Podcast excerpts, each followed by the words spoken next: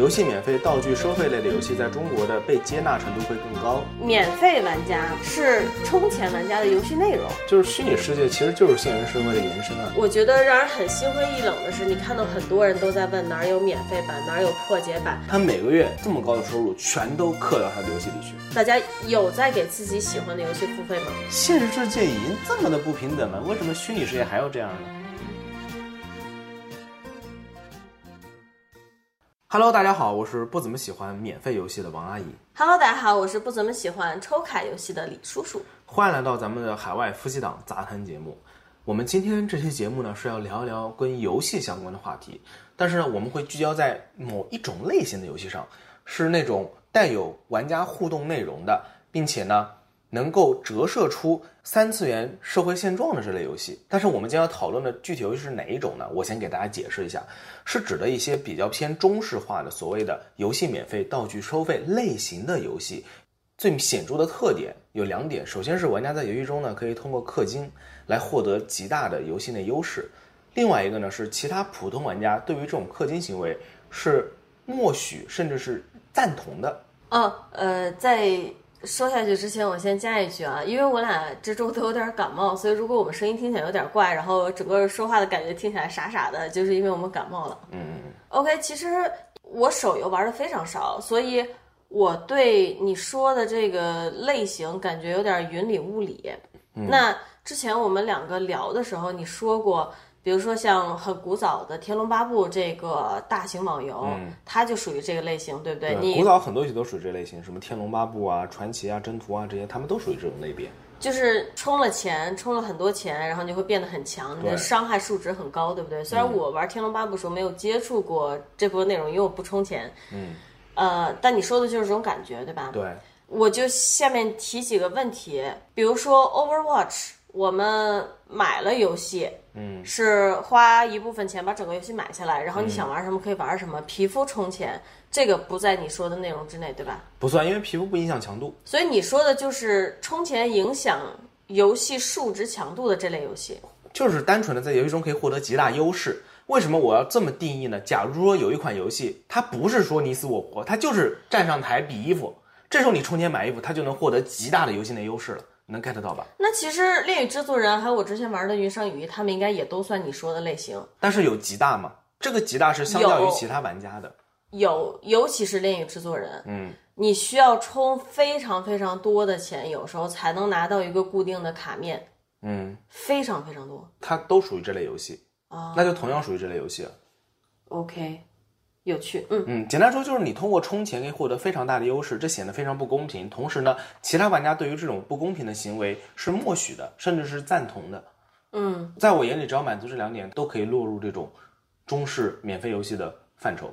那我还有一个问题，为什么你管它叫中式游戏？因为据我了解，好像这种氪金抽卡的形式是从日本开始的。嗯，但日本和中国还是有点区别的。中式游戏呢，是在很早以前网游黄金年代的时候出来的，就是这类免费游戏了。出卡类手游虽然是从日本先开始出来的，但是到现在又被中国人发扬光大了。就是说，在抽卡出现之前，国内就一直有这个趋势，就是说我靠充钱变强。或者说，我觉得说的更靠近三次元一点，像中国和韩国这类国家的网游，当时的中国有网游市场有很多都是引进韩国人的游戏，韩国选手的游戏其实跟中国也差不多，也都是很多有氪金变强这样的因素在里面，就是强调人与人之间的不平等。在这种经济高速发展的国家，本身就带着这种财富的不平等分配，这类游戏就很容易产生。土老板就愿意花钱去里面爽一下。好，您接着说。当然，到现在为止啊，已经不仅仅是网游了，这类游戏模式在任何游戏中都可能出现。嗯，就比如说手游，《恋与之中》其实不算最极端的。嗯，比如说现在的一些手游，哎不是一些的，基本所有手游，同一张卡抽到之后呢，需要连续抽四五张，甚至七八张，甚至十几张一模一样的卡，然后然后才能？加加一、加二、加三。因为据我所知啊，你跟我说过，电影制作人至少他不涉及到玩家与玩家之间的直接对抗，没有，对吧？也呃不涉及到，算是没有也不涉及到，比如说三四十玩家一起打一个世界 BOSS。那肯定是没有。当然我，我说的都是老版本了，因为我很久没玩了。哦 OK，那么我就这么跟你说，现在百分之九十的市面上的手游，抽卡类手游都涉及这两点，然后就会形成什么呢？就会形成一个玩家的圈子，因为你需要很多人打，你需要有工会，就会有各种 QQ 群，QQ 群里面会有氪金的大佬，所有人都把他当爹一样，好有趣。你会在里面获得一种极大的满足感。你你有见过这种？有啊，我当过爹，你你不要这么说，你好乖啊。就我体验过，我知道，我觉得这很很畸形，嗯非常畸形。嗯，好，你接着说。我自己也很讨厌这种。嗯，然后呢，特别是在这种需要有一个这样的活动把所有玩家给绑在一个圈子里的情况下，科老的体验就会急速飞升，同时普通玩家体验会急速下降。但是大部分情况下，至少现在啊，很多普通玩家会心安理得的接受这样的现状，并且认为他的游戏体验比我好是很正常的呀。因为他充钱了。对啊，那再次回到我刚刚说这两个特性，第一个，通过氪金可以在游戏中获得极其显著的游戏内或游戏外优势，但是呢，光光满足这第一点的游戏其实有不少，很多国外的游戏在快关服或者游戏快停止更新之前，也会推出非常多的充值氪金活动，嗯，让一个本来是一个公平游戏的游戏，变成一个玩家通过花钱可以狂爽一把的游戏。嗯那这样呢，它算我眼中的中式免费游戏吗？其实并不算，因为它只满足了第一点，它现在有氪金选项了，嗯，但它并不满足第二点，因为我们刚说的第二点是在有氪金选项的同时，普通玩家心安理得的接受有人通过氪金变强这个事实。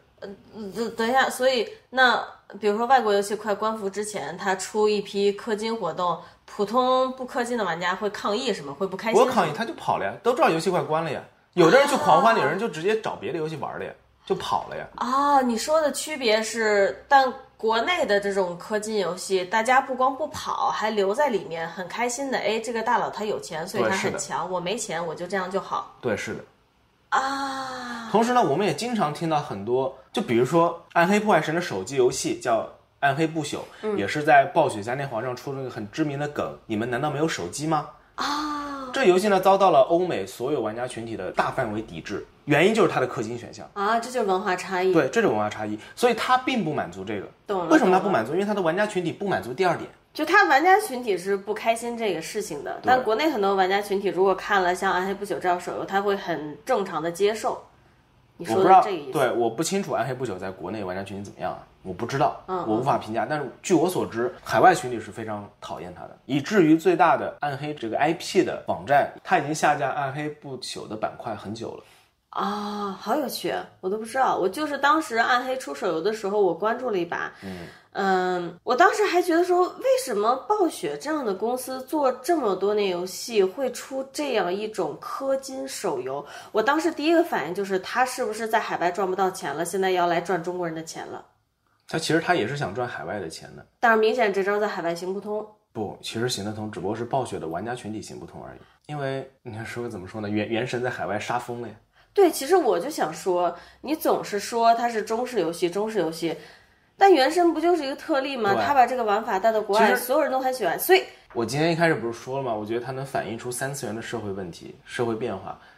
我觉得现在就是全世界经济下行，然后阶级嘛逐渐固化。当年轻人逐渐接受现实生活中所存在的阶级区分的时候，他们玩这类游戏的时候呢，接受度也会变得更高，会更容易接受在游戏中有一些氪佬可以通过氪金来达到比他们更加夸张的游戏体验，而他们自己呢，只能作为一个普通玩家去搬砖。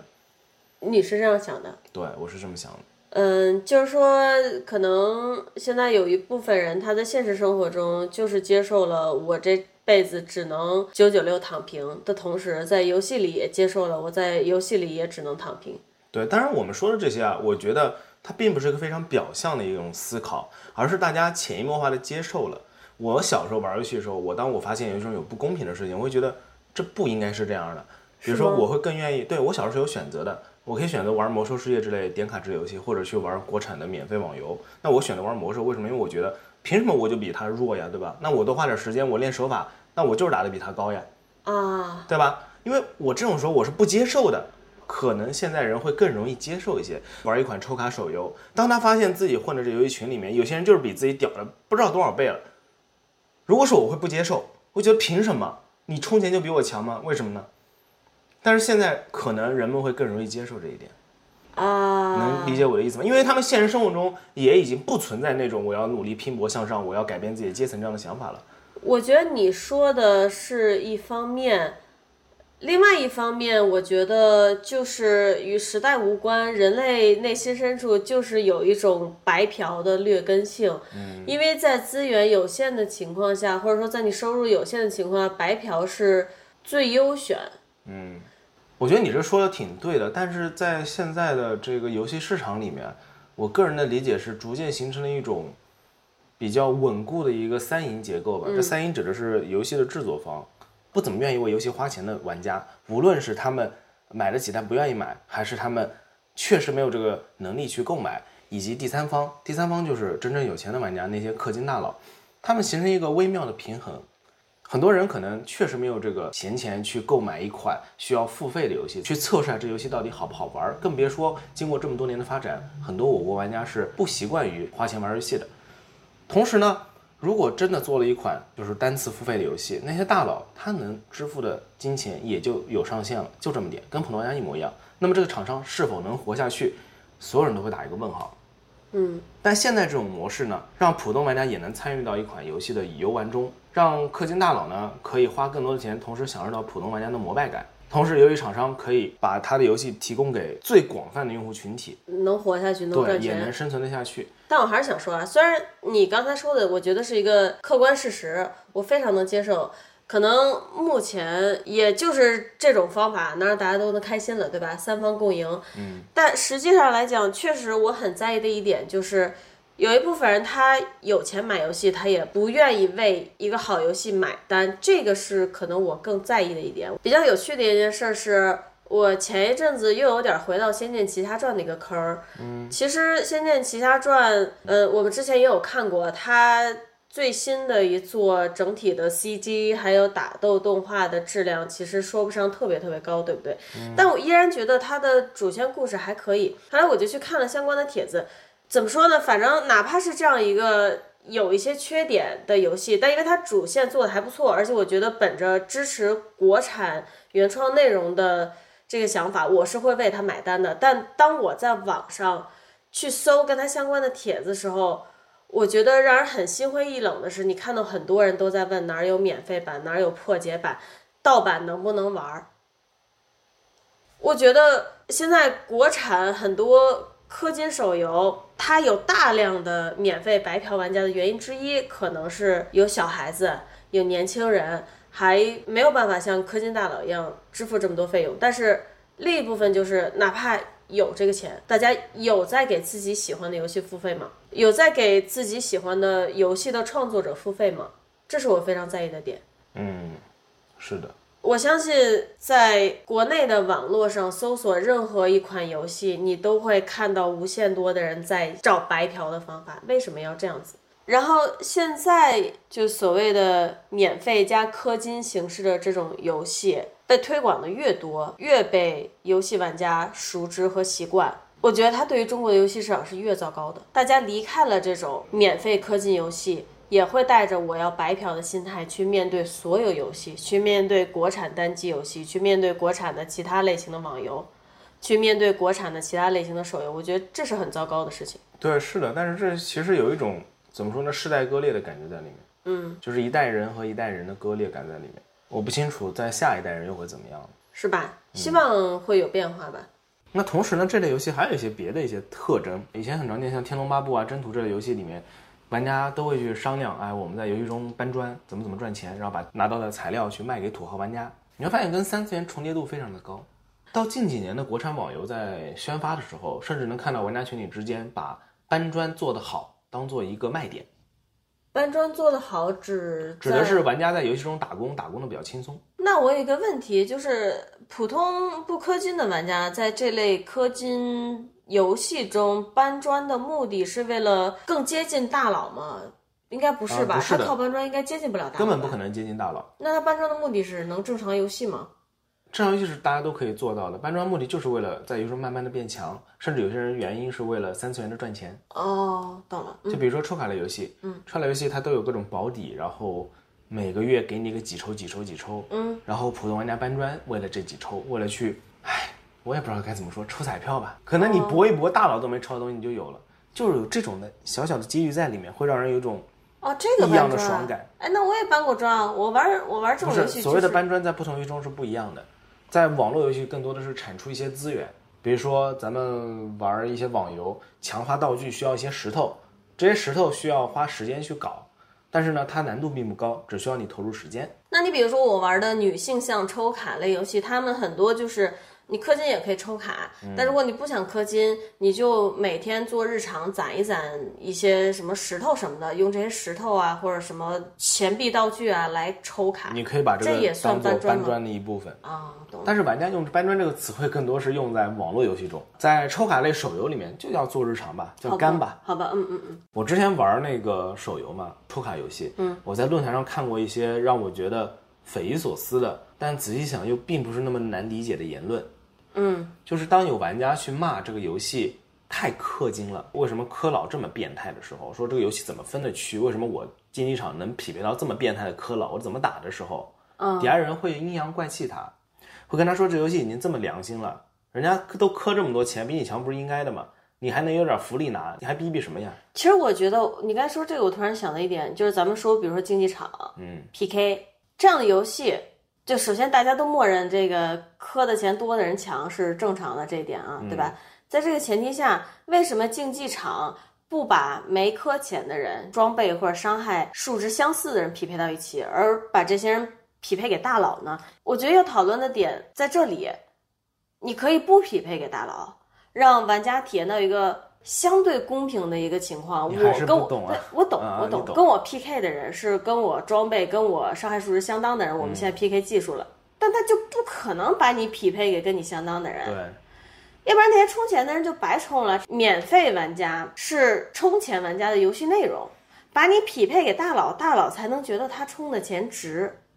这是这些游戏最畸形的地方，我觉得。其实就是最近啊，一年还是几个月之前吧，某国际手游就出现了这方面的匹配问题，把大佬匹配给了大佬，把氪金大佬都给气死了。我氪这么多金，他妈结果让我们两个人对砍。好有趣。那我再给你讲一个有趣的，呃，我之前玩过一个也是国产女性向游戏，是就也类似抽卡吧，嗯，但是因为它抽卡的强度不像恋与那么强，基本上你踏踏实实吭吭哧做日常，你想要的那些好的卡面都有。嗯呃，大家其实网上对它的风评就是挺良心的啊，现在它倒了，这个已经做不下去了。这个其实仔细思考，它倒是正常的。但是你看到恋与制作人做了多少年？你知道为什么会倒吗？流水不够啊。对呀、就是挺好懂的，因为普通玩家消费水平大家都知道放在那边，嗯，然后你如果不通过游戏之外的心理层面上给那些有钱人去营造更多的消费机会、消费冲动，对他们不消费的话，流水撑不起来，这游戏就是顶不下去。对，这个游戏当时不是靠激发玩家的攀比心理，鼓励大家去充钱或者怎么样的，它真的纯靠可能出好看的卡面。嗯，然后大家又发现，我只要每天干日常，我只要够干，我就能获得那个卡面。可能氪金人跟不氪金人中间的差距没有那么大，那最后就是大家可能都在做日常去抽卡，对。而没有在氪金抽卡，那最后这个游戏就不行了。很有趣。那说到刚刚那个，我其实以前玩过的手游，还有一个让我觉得特别离谱的事儿。当时玩的那个手游，呃，策划是真的很傻逼，因为策划很傻逼，网上经常大家会喷策划，然后你会发现普通玩家很少去喷那些影响普通玩家的内容，免费玩家是不会去逼逼的，他们觉得无所谓的。但是当策划的某些决定会影响到氪金大佬的体验的时候，免费玩家甚至比氪金大佬都着急。啊啊！为什么？为什么呢？因为如果把氪金大佬惹急了，这游戏就没了。这也太卑微了。很有趣吧？是不是觉得很有趣？因为免费玩家他们要游戏中给的各种福利是在那边蹭的，他们觉得他们干什么都是赚的。这是我想说的另外一点，特别有趣的。很多免费玩家玩游戏的这种爽感来自于什么？来自于那个氪金大佬他花了这么多钱才搞的东西。哎，我他妈运气一好，哎来了。虽然他有十张，我只有一张，好畸形啊！很畸形的。这个真的很畸形呃。其实明明大家可以有另外一条路去选择，就是当出现了制作很好、游戏内容也很公平的一次性买断的游戏的时候，你就去看它风评好，你就去买断它、支持它就好了。未来就会有更多人做这样的游戏，然后你也能在一个公平的环境下。花固定的金额获得一个固定的体验，这个是反而是我自己比较追求的一个状态。但是它就涉及到另外一点，就是如果我们说到国内，国内其实不光是在游戏这个领域，在各个领域，大家都是一种白嫖的心态。嗯，你比如说西方啊，还有一些发达国家，它很早就有这种音乐软件、视频软件、网络电视软件要固定收费的习惯，但因为国内一直没有，国内人其实在对，最近的十年、二十年前都是在白嫖的状态。是的，所以大家就特别追求这个白嫖，到现在都没反过来。到现在虽然什么优酷啊、什么这些网站，它都固定的收会员费了，但是国内人还是追求一个白嫖。嗯，以下这些只是我的一些个人看法。我们现在的这种游戏免费、道具收费的游戏模式，很有可能是一种历史的必然。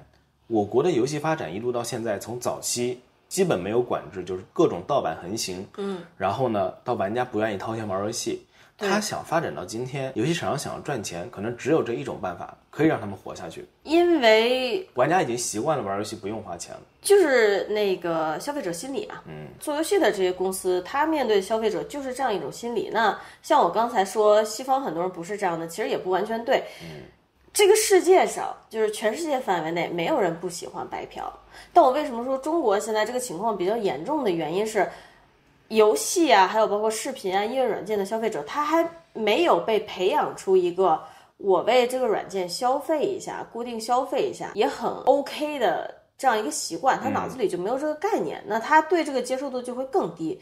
其实欧美人他能白嫖的时候，肯定也是白嫖的。比如说网飞之前在不同的 IP 地址可以共享一个账号，它现在是禁止了，必须得是一个 household 才可以共享账号。嗯，就是说你得在一个房子下的 IP 下才能共享账号。其实就是因为很多人在利用它之前的那个机制去白嫖，这个现象是在哪儿？我觉得都是存在的，这就是人性的弱点。对，但是国内现在这个情况比较严重。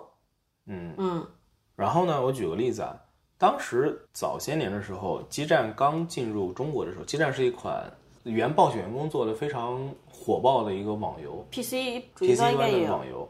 主机端有吗？主机端有没有我还真不知道我不懂。他当时刚进入中国的时候，他也是坚持和国际服一样做买断制，他是真的超良心，然后游戏极度公平。我当时我就觉得在中国不可能活下去，结果他果然没活下去。说到这个，其实就是本土化的内容了，对不对对对 localization。那像咱们玩狒狒也是，它在国际服也是属于你要解释下狒狒是什么？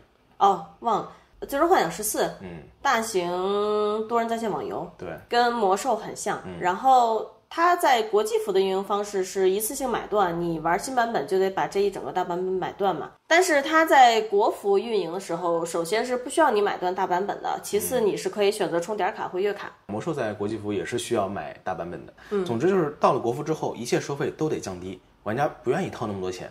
这个就涉及到我想谈的另外一点，就是我是很愿意为我喜欢的游戏买单的，而且不限于游戏。比如说一个 A P P，它如果做的很好，嗯，一个电影儿它如果做的很好，我是愿意去为它买单的。我愿意去花原价看一个电影儿，我愿意花原价甚至几十刀甚至一百刀去买一个三 A 大作这样的游戏。我觉得它背后是一个很简单的道理，比如说我走在路上看见一个包，我很喜欢它，嗯，我就买下它来了。就是它的内容友好到这个产品友好的，让我愿意花原价买它。我觉得这是一个很简单的道理。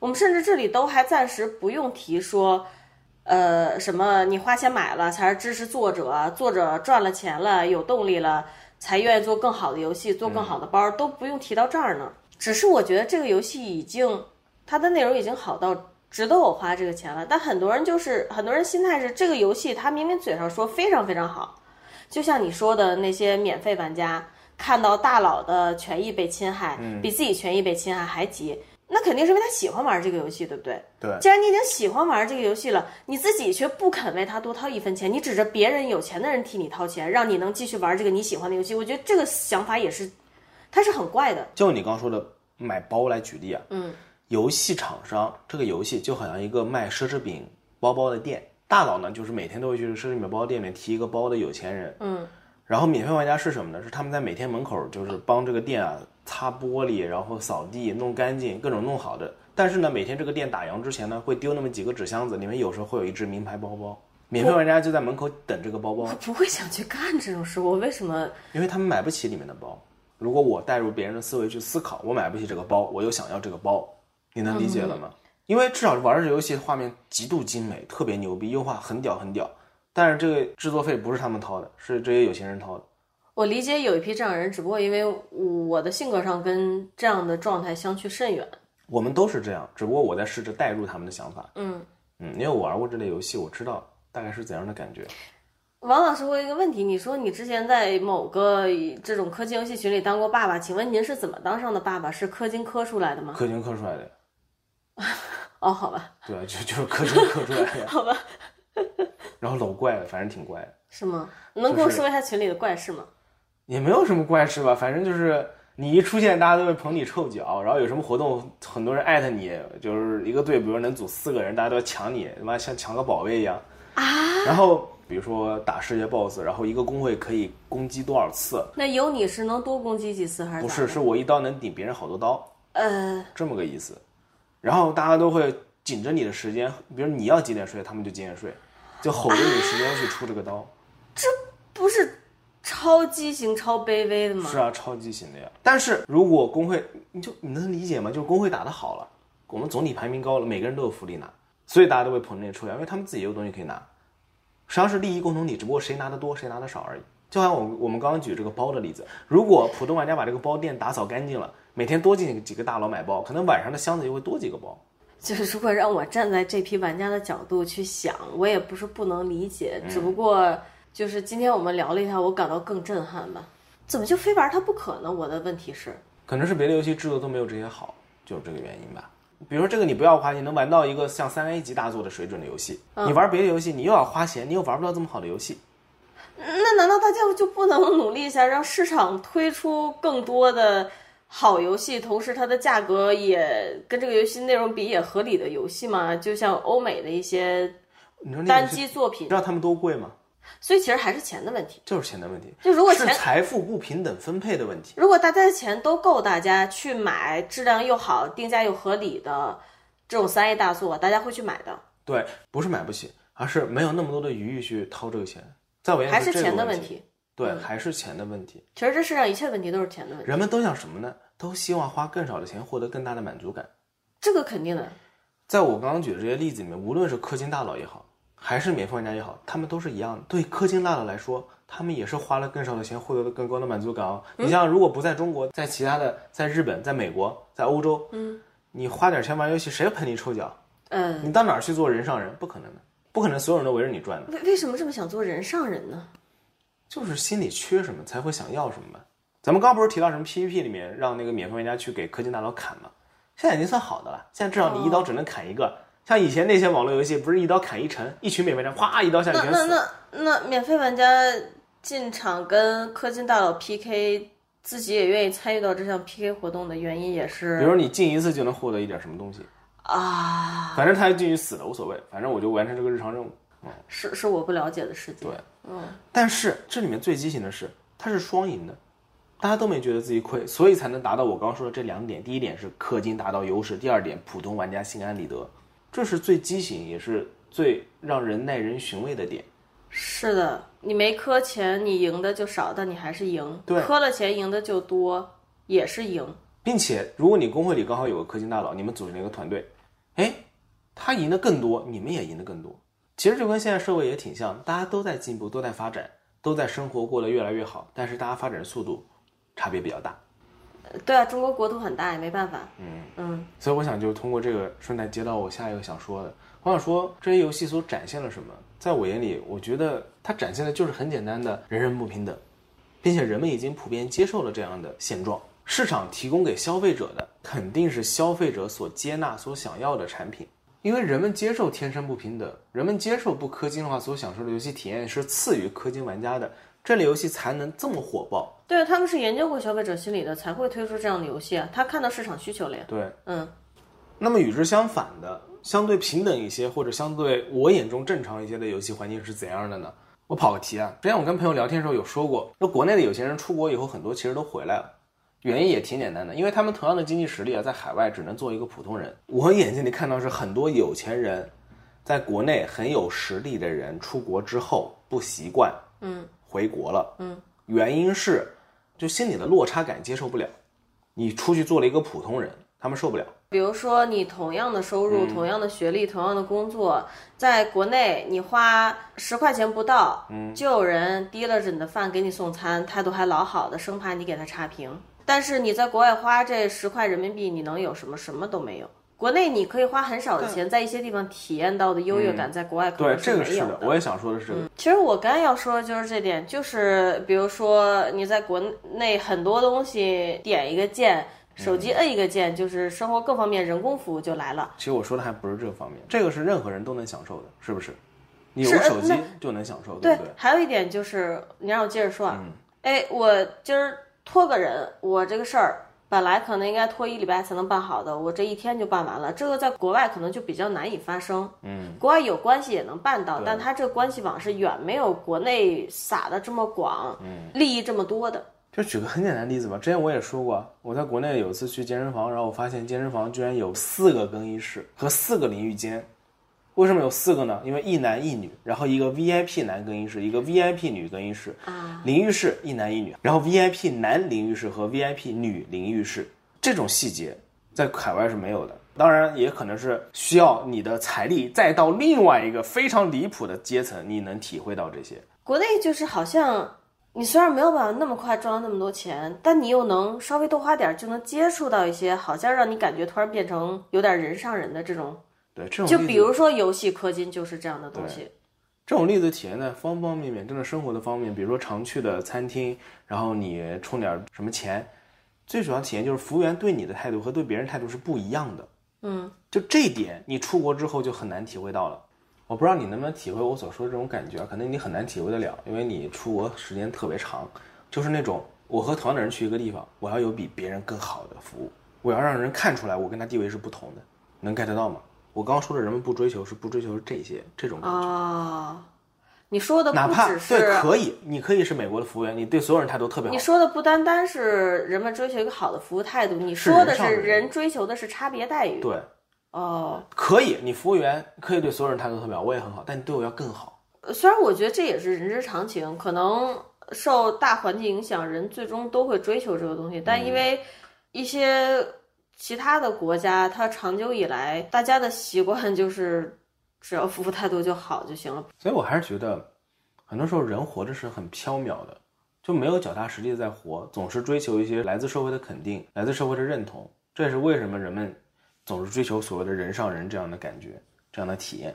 嗯，我觉得如果能脚踏实地的活，可能会好很多吧。可能就不需要这种通过周围环境和别人的眼光、别人的赞美、别人的吹捧来获得一个我踏踏实实活着的这种真实体验。呃，但很多人去游戏里氪金，他不是想着这个去氪的啊，他就是氪了啊。对，但是大家氪的时候内心想法可能都差不多吧。哎，我觉得不是，我觉得还有人他就是有这个钱，就跟你啊说，就跟你说，我今天就是有钱，一下买下健身房半年的会员一样，人家就是有这个钱，你懂吗？他不会觉得他在氪金，对，这种也嗯是有的，嗯。然后刚说回游戏哈，那说到这个，咱们中国网游黄金年代那会儿，那会儿欧美的游戏就是激战啊，然后魔兽啊，对吧？这些游戏，大家也都是严厉拒绝 pay to win 的。pay to win 就是你花钱就能赢，大家是很讨厌这种游戏形式的。玩家追求的世界是人人平等的虚幻世界。那在这种情况下，玩家支付一样的游戏费用，就享受一样的游戏内容、游戏体验。然后呢，对玩家和玩家之间还是有区别的，人和人之间就是有区别。但这体现在哪儿？体现在大家投入由于时间的不同，和本身自己怎么玩游戏技术力的不同。但这种东西是无法被左右的，这种事情是源自自身的，不是源自外力的，就而不是来自外力的社会地位啊，或者是金钱实力啊。对，就比如说我这个游戏月卡十块钱，嗯，我在这十块钱之内，我比如说每天都上线练习怎么打本儿，打满了，我这个技术就上来了。这个是由自身出发的，嗯，游戏它的收费并不左右我，它这一个月就这十块钱，嗯，并不左右任何我的行动。对，如果我一个月交着这十块钱的月卡，但我不去练习，我技术很差，这也是由于我自己，跟游戏没有关系。就会发现呢，玩不同的游戏的时候，玩家的群体会有很明显的分化，对，很有趣。嗯，一方面呢是按照收入阶层划分，大佬和大佬玩在一起，普通人和普通人玩在一起。另外一方面呢，比较平等类的游戏中，你会发现你的团队里面很有可能有来自各行各业的人。有的人在现实生活中特别牛逼，有人在现实中可能就是一个十四岁还在上学的小孩儿，但大家就能这样玩在一起。我觉得这个能体现出来的社会环境是截然不同的。而且十四岁还在上学的小孩，在游戏里可能打本打得比你好，他的成就也是源自于他自身的，而不是源自于。当然，你也可以说氪金大佬他充钱多也是源自于他自身能力。他自身能力是什么呢？就是他特能赚钱，对不对？但我觉得这个和抛开钱以外的自身在游戏里能展现出来的更个性化的东西，它还是不一样的感觉。啊，我特别理解。我举个例子，就好像两个人去打羽毛球，那这样来说就是比我们谁技术好，对吧？谁反应力快，谁体能好。那如果三次元的打羽毛球变成对面是一个某集团老总，他氪金，他让自己一跳三米高，然后他妈的移动速度比你快五倍，你想着羽毛球，你还想不想打？你还乐不乐意打？你会不会欣然接受？他打的比我好很正常，因为他有钱啊，你会接受吗？哦你这么说好像就说得通了呢。对，这就是为什么就是钱这个东西会带来一种极其不平衡的感觉。不仅是钱，我觉得是各方面的，嗯，各方面的。无论说是他充了钱也好，还是他跟那个，比如说你们两个打羽毛球，他跟这个羽毛球呃球场的老板认识，结果这个球场为了他让他能一跳三米高，你也不开心吧？你也会不爽吧？虽然说无论是人脉还是赚钱的能力，它无疑都是个人能力的一种，但是它就会让人有一种不平衡感。不，这里面要点是我们是来打羽毛球的，而不是去比个人能力的。嗯嗯，如果单纯就比谁钱多，那我输的心服口服。我们是来打羽毛球的呀。对，所以放在游戏里就是我们是来打游戏的呀。对，其实就在咱们刚才聊了那么长的时间里，我觉得你还有咱们的听众应该能听出来，我对于氪金手游这类的东西，我是，呃，知识量是极少的。原因就是它并不是我喜欢的那类型的游戏。我最喜欢的游戏是，比如说单机，它有一个非常完整、非常玄妙、非常美妙的剧情。或者非常黑暗的剧情，无论如何，就是它有一个非常完整的剧情，它有丰满的人物。对我来说，游戏是一种非常沉浸式的，让大脑进入另一个空间的体验。嗯，我并不是很追求竞技类的东西啊，当然也有一些人他追求竞技类游戏，比如说你们平时也会玩竞技类的。然后这就是为什么我其实对氪金类的手游啊这些 PC 游戏没有特别大的兴趣。还有一点就是，你比如说很多人他会追求说。哎，我没充钱，但我抽的这个卡包今天运气好，抽到了大佬都没抽到的卡。嗯，但怎么说呢？我会喜欢一分钱一分货类型的游戏，比如说我花十块钱买的这个月卡，我就知道我这个月能每天二十四小时上线，上三十天。嗯，或者说我花一百刀买一个三 A 大作，我知道这个东西是在我手里的，在 Steam 倒闭这一天之前，它都是在我手里，是这种感觉。我会很追求这种稳定感。我觉得可能就是大家喜欢的游游戏类型不一样吧，大家追求的不一样。我突然意识到一点，突然刚脑子里砰的一下想到，为什么这种游戏类型会成为现在的一种趋势必然？嗯，还有一个原因是，你说的是氪金手游，对，氪金手游这种游戏模式，它很难有盗版，也很难有外挂，啊，好讽刺啊，很难有盗版，也很难。所有的手账的单机游戏，手账单都有盗版，因为安卓是可以直接下一个那个安装包的。对的，这些氪金手游却不行，因为它的真正的核心游戏体验，假如说你只有一个人玩，哪怕你所有卡都加到满，你有无限的卡包，嗯你也没有这个快感的，啊，我懂了，能理解吗得？有其他玩家才可以。因为我突然，就你刚说的，我突然想到，我之前玩这类手游的时候，也有每个群里都会有那些卖游戏的。什么叫卖游戏呢？就是告诉你，你现在玩这游戏对吧？我这边有无限抽卡版，你只要给我六十块钱，我就把这个安装包发给你，你可以无限抽卡。但没人会买的，有人会感兴趣吗？没有，没人会感兴趣的。因为没有其他玩家跟他进行攀比，对进行对比，对，好有趣它的核心游戏体验是无法被复刻的，同时外挂也无法在这类游戏中获得生长。啊，是这样的吗？对，除了那种恶性能够疯狂抽卡的挂，这种公司都是见一个直接管一个的。我说外挂就类似于像以前咱们玩 CS 或者射击游戏那种自动瞄准啊，或者是帮助你在 帮助你在 PVP 中战胜对手这种，它的意义也不是很大。好有趣啊！嗯，因为我一直觉得虚拟世界是代表是人的一种逃避和放松的地方。嗯，现实世界已经这么的不平等了，为什么虚拟世界还要这样呢？人们不应该追求一个三次元很难获得的东西吗？那就回到我刚才说的那个了。可能有人追求我们之前描述的这种平等的游戏，一个月交十块钱月卡，然后大家获得平等的虚拟的放松体验的游戏。但是我们也知道，在我们玩的《最终幻想十四》里，有很多人他会去精准的计算，我一个月玩到多少小时以上，买月卡才是划算的。就回到钱的问题了。嗯，不是说所有想获得我们说的那种体验的人，他都能去获得这种体验。他是要去算计他的月收入的，他要去算我一个月能给这个东西投入多少钱。嗯，那最终更划算的选择就成了跟着氪金大佬去玩氪金游戏。但我并不觉得所有人都是我刚才说的那种人，我觉得还有一些人，他就是有非常多富裕的钱，可以让他去买各种三 A 大作。嗯，但可能就是又回到另一个话题，就是之前我说的国内人的消费习惯，嗯，很多还是以白嫖为主。这个我不是说呃要嘲讽或者怎么样，因为我是深切体会到，我到现在我十四就出国了，到现在我我自己都还遗留着这个习惯。嗯，我只是一直在纠正自己，这个东西如果你觉得划算，请你买断它，支持一下作者。但本身我追求的肯定也是白嫖，我只是用理性告诉自己，你不能总白嫖，你要支持人家作者，他才能给你出更好的游戏。就是用理性控制你想白嫖的这种情绪。嗯，我也在做这种事情。国内只不过大家整体的习惯上还有意识上，就停留在白嫖的阶段。有钱也要白嫖，我也是，我有钱我也想白嫖的。然后还有很多氪金大佬，之前玩游戏的时候有认识一个在英国的一个大佬，是个码农，他好像最近已经搬到美国去了，真的挺有钱的，嗯是做的比较头部的码农。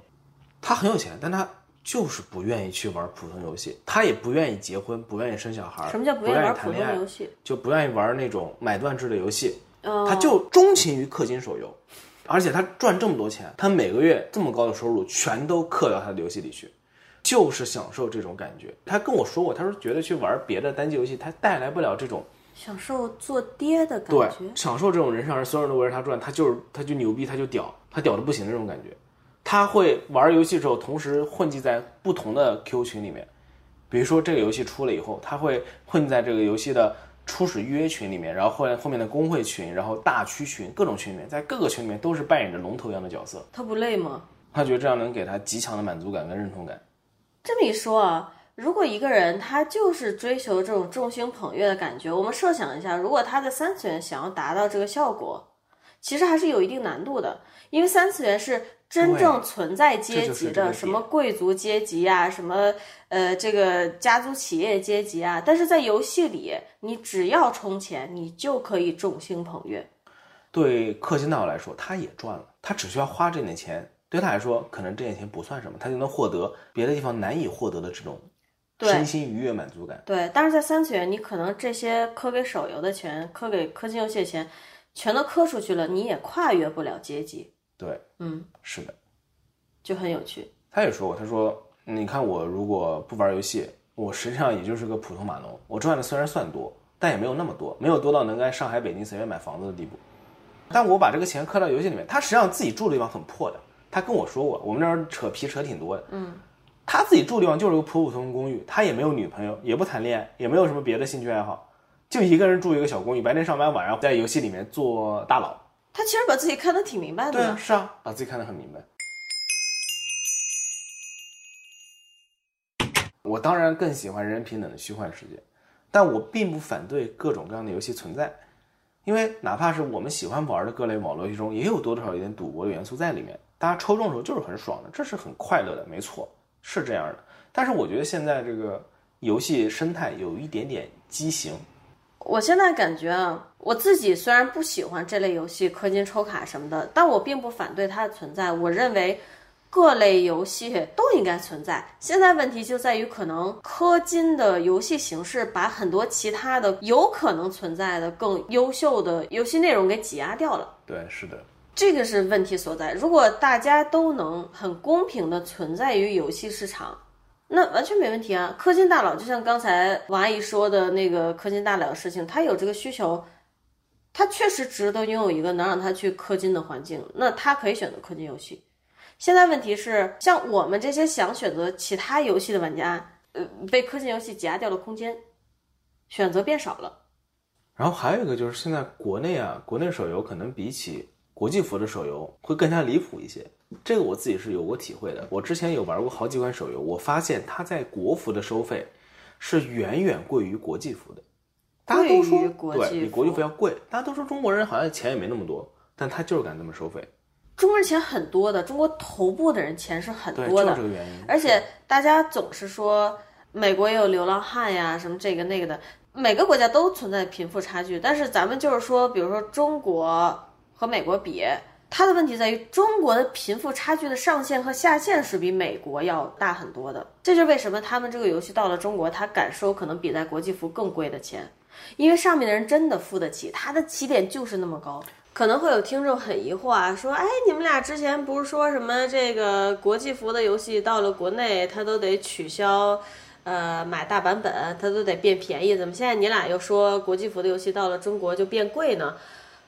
我觉得其实它并不冲突。比如说《最终幻想》这样的游戏，《魔兽》的这样的游戏，它到了中国，取消这个必须得买完整大版本的需求，针对的是不想买这个大版本、不愿意为游戏花太多钱的这一批用户。然后在中国这一批用户的数量是极大的，对，但它提高这个游戏收费的上限，针对的是那批非常有钱的人，它只是针对中国的国情，针对自己游戏可能会面向的不同玩家群体采取的不同的收费上的变动嘛。我要解释一下，我觉得这两种游戏形式都是存在的，是哪两种呢？一种是单次付费的单机游戏类型，或者是针对普罗大众的游戏类型。这类游戏到了中国之后呢，价格普遍会变得更低。比如说我们之前提到过的《魔兽世界》和《最终幻想十四》这类网游，到了中国之后呢，会取消大版本付费，它的整体价格会大幅度下降。还有一种是什么呢？就是咱们常玩的 Steam 上的各种各样的单机游戏，在国区呢，价格都会比世界服要便宜很多。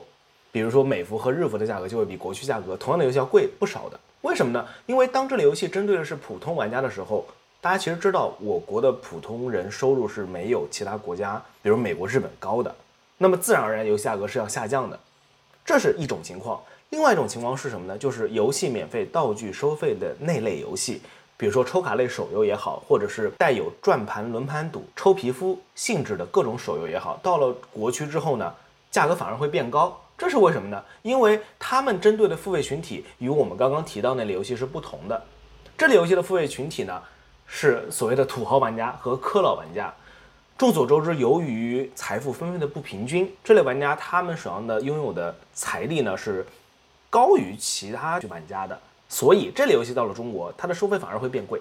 哦，但这不是说这个中国有什么不好啊，我们只是分析这个情况。国内现在其实整体经济它还是放在世界范围内相对来说它是很好的，毕竟我们这个班上的菲律宾同学一天到晚都在骂菲律宾，这个也不好，那个也不好。然后菲律宾确实经济很差，你对比之下，中国的经济真确实是非常好的，但是它跟美国和日本这样的国家，嗯，确实也有区别。说简单点就是。游戏免费、道具收费类的游戏在中国的被接纳程度会更高，所以这类游戏到了中国呢，它的各种道具也会变得更贵。之前有一个非常火爆的国际化的一个射击游戏 IP，我就不提名字了，做了一个射击手游，在香港和台湾服的价格呢，都比大陆服要便宜得多得多。只有我们国服价格是极高的。你说的是道具的价格，就是游戏中各种活动吧。啊我要给你解释一下，这个什么什么类的活动呢？这种游戏一般来说，每一个礼拜、两个礼拜都会有一些活动，抽皮肤。或者是抽枪械皮肤，嗯，或者是抽各种各样的道具。在国服，它可能会形成一个转盘制，就你抽一把枪可能要花八百到一千多块人民币。但是呢，同样的一个枪呢，你在台服或者是呃香港服，可能只需要大概五百块人民币一次性购买的，就不需要再抽奖了。但是呢，在国服变成一个抽奖，诚然确实有一些玩家可能只抽了一次就立刻抽到了，但是平均下来呢，每个玩家是要花八百到一千的。话说，那我又想到一点，是我们之前聊过的关于国人消费习惯的问题。嗯，国人可能会在不知不觉间给一个这种氪金手游充掉几千块的钱，但是当你给他一款做的很好的三 A 单机大作的时候，他花一百块买都嫌贵。对啊，是的，这我觉得也很有意思。这种心理，虽然我们一直在说免费玩家、免费玩家，但其实很多人他抱着免费的心态进入到一个游戏，最终他是充了很多钱的，这个钱是没有上限的。但像我之前说的。如果我就是花固定的这个钱数买断一个游戏，我也有很好的体验，同时就它就是我的呀。我不知道该怎么跟你解释，虽然听起来有些阴暗，但我觉得事实可能就是这样。比如说有一款免费游戏，它要价呃三六八，你去花了三百六十八买了这款大作，你确实可以玩得很开心。但如果你把同样的三百六十八你投到另外一款免费游戏里面，你买了一个什么道具进去装个逼，嗯对很多人来说，可能他获得的心理怎么说呢？这个爽感要远超于另外一边吧。其实咱们聊了这么多，我到目前为止的感想就是，游戏公司真的好聪明，嗯，对啊，是它。完美的利用了特人的别是我国，劣根性。特别是我国的游戏公司，要不然它根本活不下去啊。中国玩家以前是有非常多很优秀的单机大作的，是的，但是呢，一个是缺乏海外渠道，你只能在中国售饭，但在国内卖的话呢，要面临盗版问题，对，很多公司都因此而死的嘛。这么多年，大家一直在就是探索怎么在游戏市场寻找新的出路，最后得到这么一个对中国游戏市场，我觉得真的很惨，它有非常非常多的问题。自己的国内的玩家就不是百分之百支持正版的，要做海外文化输出又很难，我觉得就是问题很多吧。然后其实国内现在的这种大家都依然习惯于白嫖的环境也很好理解。我就是从那个时代过来的，我那个时代就是白嫖的皇帝。我的音乐、电影、游戏很多都是这样从网上各处扒来的，都不用花钱，都是破解版或者盗版。那为什么会出现这个情况？当时像我这样的人是非常非常多的，为什么？因为你找不到正版资源啊，嗯对是就是没有，根本就没有渠道。所以我觉得从那个时代过来人，就就是有一个白嫖的习惯，包括我自己。我也是的，嗯，嗯，但是，呃，当我慢慢的在外国接触到正版环境以后，接触到你要为作者付出的劳动付费的这个环境以后，我真的是不愿意再去那样做了。我希望我能去用我的钱支持到作者，这样他还能给我做更好的游戏。我也希望更多人能意识到这一点，尤其是要用这个方式支持国内的创作者，国内的游戏行业才能做起来。我之前有次和国内的客户在这边儿在日本嘛，然后路上看到有那个日本的艺术家在卖自己的手做的，就是手工艺品，手工艺缝的那种娃娃的衣服嘛。哦，然后他就问说：“这个东西能卖得出去啊？”我说：“卖的挺好，他还挺有名的，看起来。”他说：“这能他能靠这个养活自己吗？”我说：“是啊。”然后他说：“这种东西不要太好仿造，啊，这随便弄一个，分分钟就出来了。他卖这么贵，我便宜他一半，凭什么买他的？”然后我跟他说啊，因为这是原作者，人家不会去在网上随便买，会去他的嗯社交账号底下去买他自己出的。然后他说，如果他是中国人，他在中国，他绝对活不下去。但我觉得不是这样的，我觉得还是老年人的心态问题。国内我觉得现在是在年轻人的群体里有一个新形成的圈子，大家还是会为创作者买单只不过。这圈子还不够不够大对，只不过可能还是他现在集中在一些比较发达的城市。嗯，它不是一个普遍被大家所接受的概念，但是在年轻人混这个圈子的人里，大家是比较接受为这个原创作者买单的。我觉得这是一个好事儿。呃，不过总之我们还是说回游戏时候玩家的白嫖心态啊，这个是另外一回事儿。之前我玩几个手游，我有对比过，在国际服是一次性购买的情况下，在国服是要抽转盘的。哦，赌博，对，嗯，搏一搏，单车变摩托，然后哎，博中了就发到论坛里面，大家一看，一个都像打了鸡血一样。嗯，它实际上呢就，像天上掉馅饼。对，根据这个概率来说，它是比国际服要贵得多得多的。嗯，除此之外，还有一些别的游戏，哪怕它不涉及 PVP，不涉及玩家之间的互动，同样的内容在国服也要收钱，很离谱。很多国服游戏是把它的收费项目深入到了游戏的每一个功能里面，每一个功能都能收你个一块、两块、三块、四块、五块的，就挺离谱的。我是这么想的啊，我可以理解白嫖心理，因为我自己就存在这种心理。我只是告诉自己，你不可以这样做。那不可以这样的原因是什么呢？是你想啊，比如说我是一个在公司工作的员工，嗯，我吭哧吭哧干八个小时，然后我做出来的产品呢，所有人都在白嫖，用户都在白嫖，公司因为用户都在白嫖就没有收入，嗯，然后就不给我发工资，这不是很怪吗？对啊，是啊，抛去头部充钱玩家，所有免费玩这个游戏的玩家其实就是在做这件事啊。但我想，没有人会愿意自己吭哧吭哧九九六以后拿不到工资吧？对，大家会觉得说，哎，没关系啊，我不是在白嫖你游戏啊，有头部玩家在充钱，你们公司是赚得到钱的，甚至赚很多钱。但事实上是有更多的玩家就是在白嫖这个东西，就是在没有为别人的劳动成果付费啊。对，是的。你不要管氪金玩家怎么样，你自己在做的事情就是没有在为别人的劳动买单。所以说现在就是利用了玩家这样的心态，最后形成了这样的一种比较扭曲的付费形式，让大佬为普通玩家付钱，同时让普通玩家给大佬提供游戏体验，反而是挺畸形的，然后这想还挺天才的。呃非常天才，非非常天才天才。人还有最下面一点阴暗面，我以前进的那所有手游群，大部分时候大佬是不装逼的，大佬是不出来跳的，嗯，是普通玩家围着大佬跳。捧出来的，对，同时普通玩家自己是最跳的，他自己白嫖的卡包抽出一张什么牛逼的 SSR，他在群里要晒的晒疯掉的，这是他的愉悦感。你知道这愉悦感是什么吗？之前我带我亲戚过来这边玩儿，来日本玩对，他们但凡没有花多少钱嫖到了一个不错的体验，会极度的开心，嗯，极度的开心，你懂吗？比如说，本来预定去这家店吃饭的，吃烤肉，好好吃的，然后一看这个价格好贵啊，说算了，我们吃快餐吧。哎，一看快餐也很好吃，你知道那个愉悦感有多强烈吗？你能理解吗？大家没有一种危机感吗？正常来讲，一个东西根据市场的情况，它的价格是固定的。你花更便宜的钱嫖到它，你内心不会有一种忐忑感吗？你不会想为什么吗？不会的，这也是最真实的点。为什么这些普通玩家会心甘情愿的、心平气和、心安理得的认为这样的游戏业态是正常的，是 OK 的？因为大部分都是普通玩家，在他们心中，科老跟他们已经不是一类人了。他们的爽点是在和普通玩家对比的。我抽中什么东西，我就特别特别爽，哪怕后面科老说：“哎，这张卡我都有八张了”，他也不会觉得有什么。你跟我又不是一类人，我们完全不是一个阶层的。你有八张很正常啊。这就是我说的，我觉得这种现状体现出了我们现在的阶级固化有些严重了，社会有些畸形。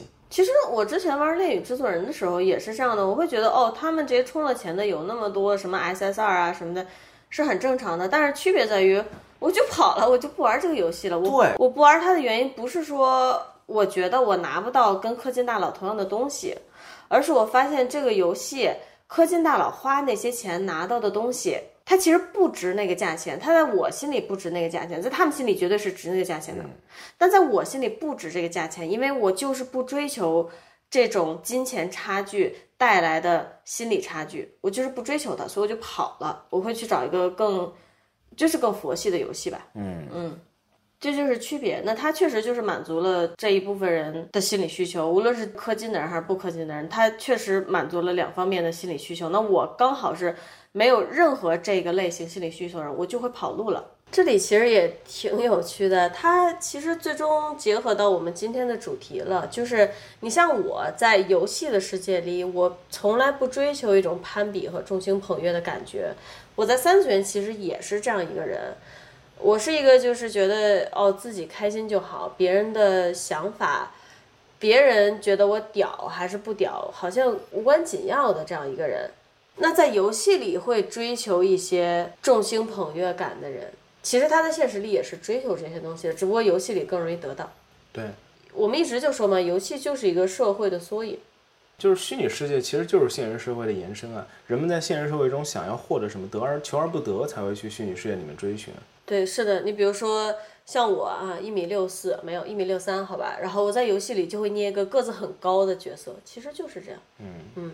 那现在的国内游戏市场问题是，它可能没有给我这类人留太多的空间，留太多的其他类型的游戏。其实我刚才老说什么白嫖的心态，我强调过好几次，我认为它是扎根在人性中的劣根性，每个人都有的一个东西。白嫖心态，能白嫖的为什么要花钱？这不是很好懂吗？资源这么有限，工作赚钱这么累，对不对？我并不是一个圣人，不是说我体内已经没有这种白嫖基因了，我觉得不是，我觉得我很喜欢白嫖。它的区别只是在于，我意识到了你白嫖的东西背后，我白嫖的东西背后是有人在付出劳动的。这个东西本身它的质量也值得你为它付款，只是这么简单的一个道理。我就是会为它付款。我很想白嫖，但是李叔叔，你看，人家做了这么好的一个游戏，我还是为他买单吧。于是我为他买单了，就这样。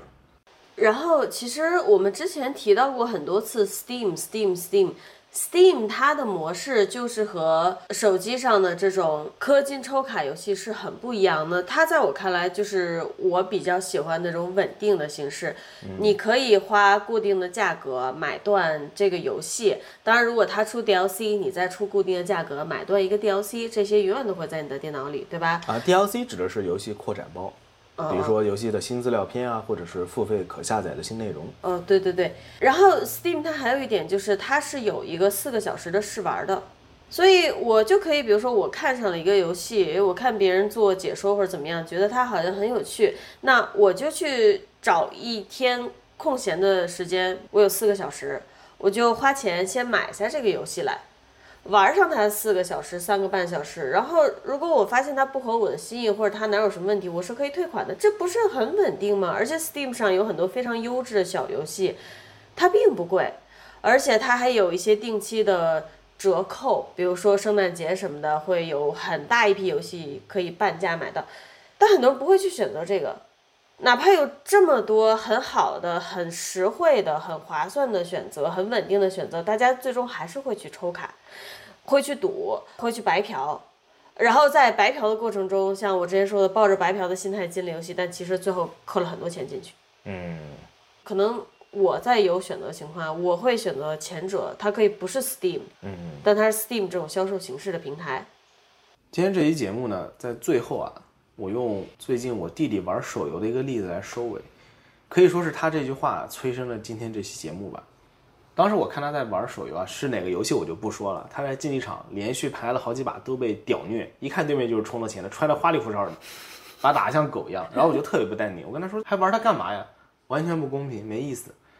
他当时一边搓着手机屏幕，一边非常淡定，就特别稀松平常的跟我说，他们充好多钱，我打不过很正常的。但是没有游戏体验啊！对，是的，这句话就是让我一下子愣在那儿了。他又像在说游戏，又他妈像在说生活。那咱们这期节目就先到这里为止吧。感谢大家的收听，咱们下期再见。今天这期节目有点短小，因为我们这个流感，请大家见谅。但是就算短小，也不要忘了点赞、评论、收藏、转发咱们的频道。我们下期再见，拜拜，拜拜。